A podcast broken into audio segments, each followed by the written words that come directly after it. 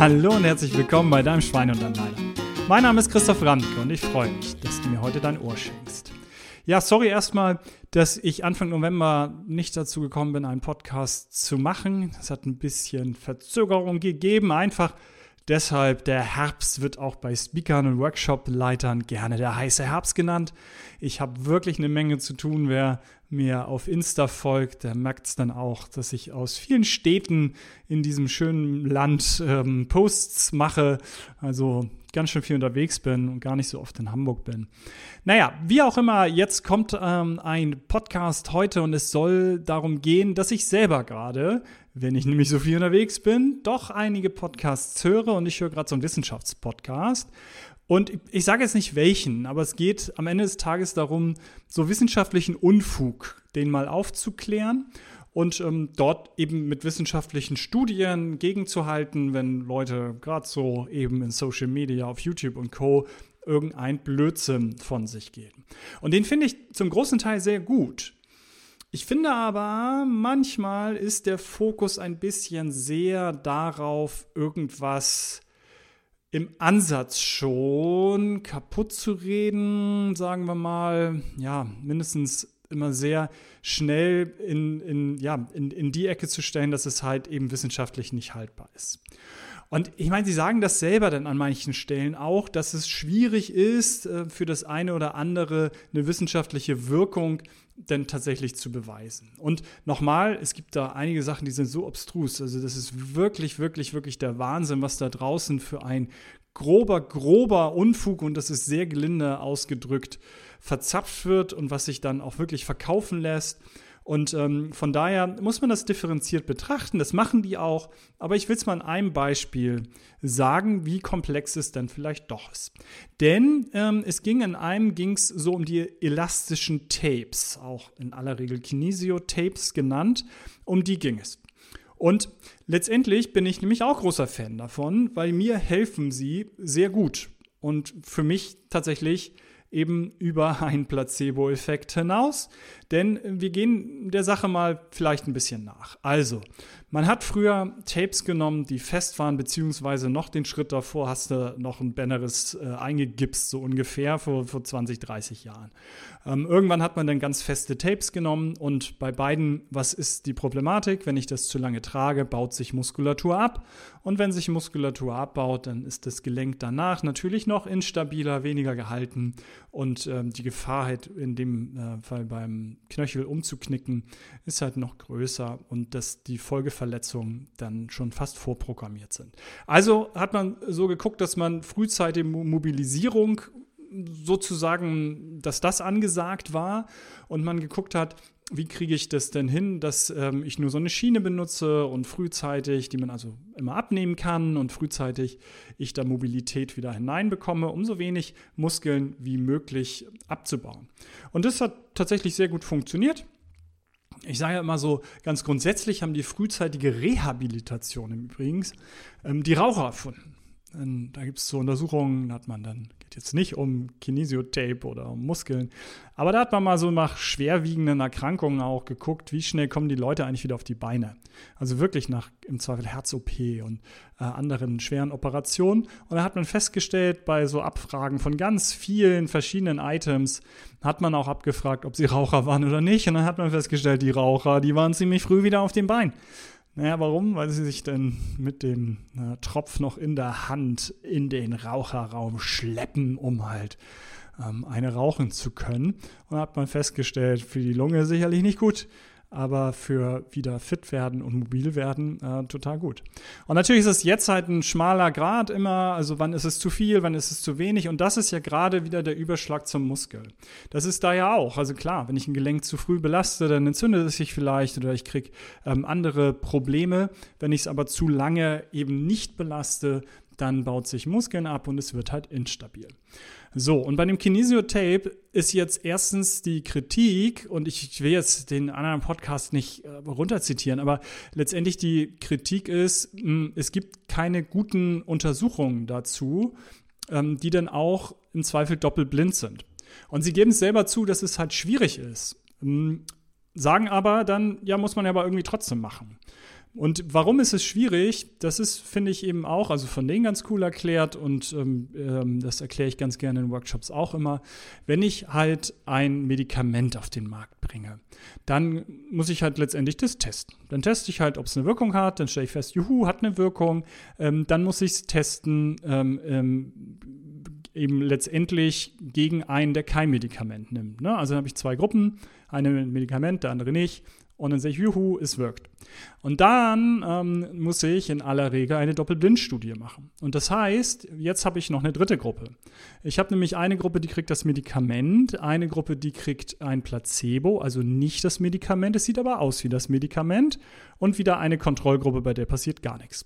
Und bei den beiden Gruppen, warum doppelblind? Weil der Proband weiß nicht, also der die Pille schluckt halt, weiß nicht, kriegt er Medikament oder nicht und der Arzt eben auch nicht der Arzt auch nicht. Sonst könnte er ja so in der Behandlung und in der Ansprache und in der Betreuung irgendwie eben es anders machen, weil er ja weiß, das ist nur Placebo oder das ist eben das Medikament.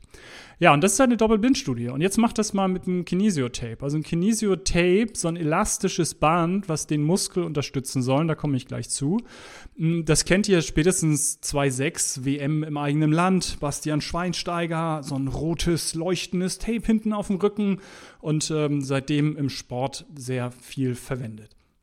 Und letztendlich, wie soll ich da jetzt eine Doppelblindstudie machen?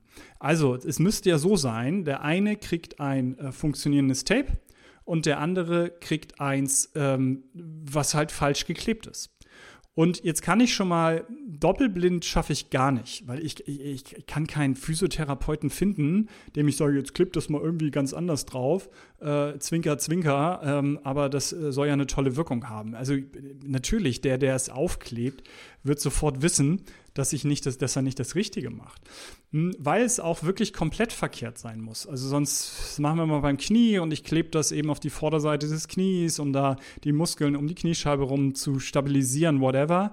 Ähm, und jetzt kann es nicht in der Nähe sein, sondern, und da gibt es eine Studie zu, dann haben sie das in die Kniekehle geklebt.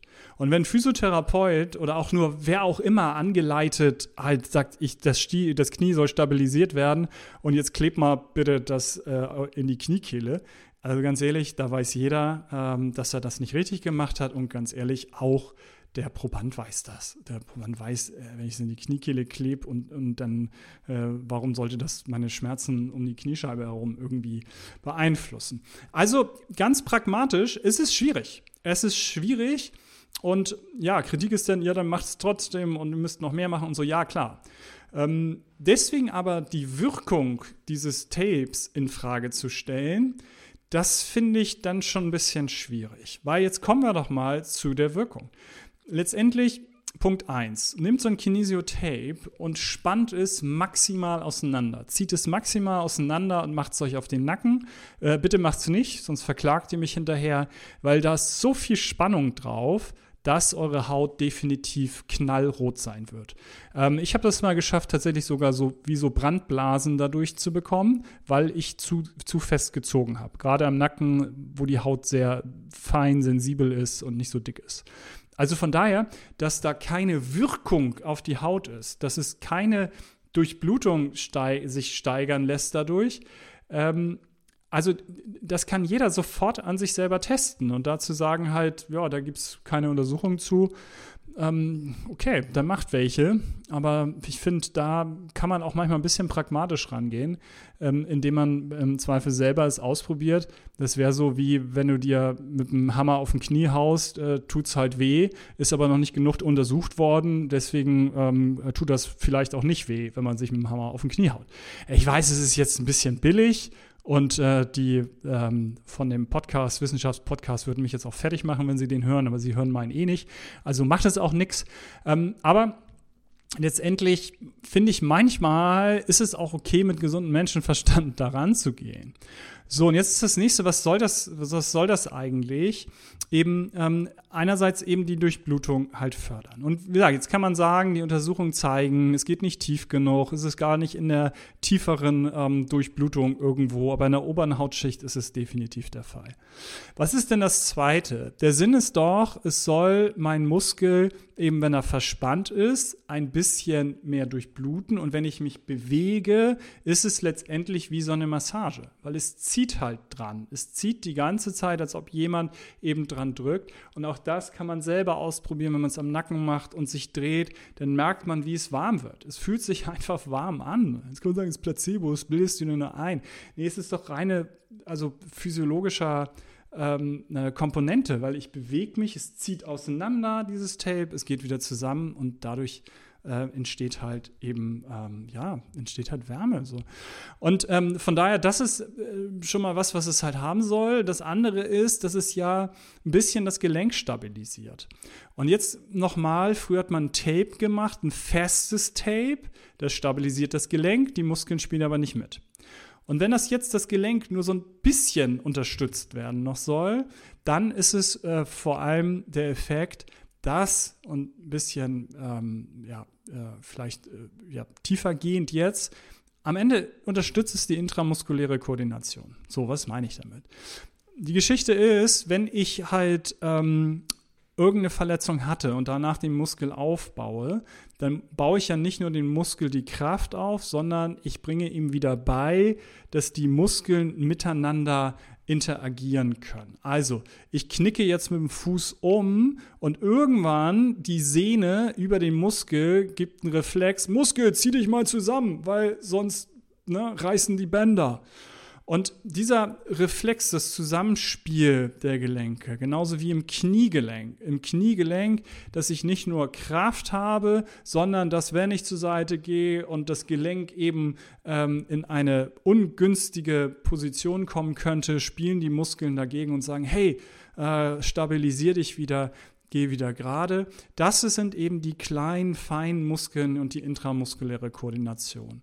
Und jetzt kann dieses Tape tatsächlich mir helfen, weil es eben ein bisschen mich unterstützt, dass ich nicht zu weit umknicke und der Muskel ein bisschen länger Zeit quasi hat. Also es geht um Millisekunden, dagegen zu wirken und dass es das Gelenk dazu bringt, dass es eben nicht ganz umknickt. Und sozusagen der Reflex, ähm, spricht man auch gerne von Reflex. Am Ende ist es die intramuskuläre Koordination zwischen den Muskulaturen in dem Gelenk halt, dass das halt eben ähm, ja, dadurch ein bisschen unterstützt wird und damit eben vielleicht eben ich nicht ganz umknicke. Und dann so für den Hausgebrauch auch nochmal. Ähm, wer von euch eben leider Gottes hatte noch keinen Hexenschuss? Also Hexenschuss, eine schlagartige ähm, Verspannung der Muskulatur am Ende des Tages. Also sie wird schlagartig bretthart, es kann sich nicht mehr lösen, es fehlt lokal Energie, damit es sich löst. Oft ist es, weil es ein Muskel ist, der kühl und feucht ist, so im Rücken, ne, das T-Shirt aus der Hose, ihr seid warm, aber am Rücken schwitzt ihr und es ist feucht und kalt und dann ist der Muskel auch noch nicht gut trainiert und dann eben eine doofe Bewegung und zack, Hexenschuss so. Und letztendlich ist es auch da, dass dieses Tape ein bisschen unterstützend wirkt und halt Wärme gibt. auch schlicht und ergreifend Wärme gibt, mich schützt und ein bisschen in der Bewegung mich unterstützt, dass der Muskel vielleicht nicht äh, äh, zumacht. Ähm, ja, für den Wissenschaft-Podcast wäre das jetzt alles viel zu holzschnittartig und viel zu wenig mit Studien belegt. Aber ganz ehrlich, nur weil es dort halt schwierig ist, Studien zu machen, ähm, finde ich das halt schon ein bisschen blöd, diese Wirkung, die wirklich Physiotherapeuten in ganz Deutschland mit Menschen individuell machen, die individuell gucken, wenn ich da klebe, hat nicht so gewirkt, ich klebe da, es wirkt besser. Ähm, das jetzt in Abrede zu stellen mit Leuten, die sich wochenlang mit einem Menschen, mit einem Muskel ähm, auseinandersetzen und zu sagen, ja, da fehlt jetzt eine Studie, das finde ich wiederum ein bisschen blöd. Und auch da sind sie schon differenziert, dass sie sagen, halt bei den Farben, ähm, dass selbst der ähm, Erfinder sagt, die haben keine Wirkung. Ähm, und jetzt kommen halt welche und die sagen, rot ist aggressiv und so und das wirkt so und so. Ja, das sind eben die, die Schindluder machen. Ich habe noch keinen Physio erlebt und ich habe mit vielen gesprochen und selber das auch mit Physios eben an mir, an meinen ganzen Wehwehchen gemacht. Ich habe noch keinen der gesagt hat halt, die Farbe hätte jetzt eine bestimmte Wirkung. Ähm, das ist tatsächlich Quatsch und wie gesagt, behauptet selbst der Erfinder, der Hersteller nicht, ähm, zumindest denn kein ähm, seriöser.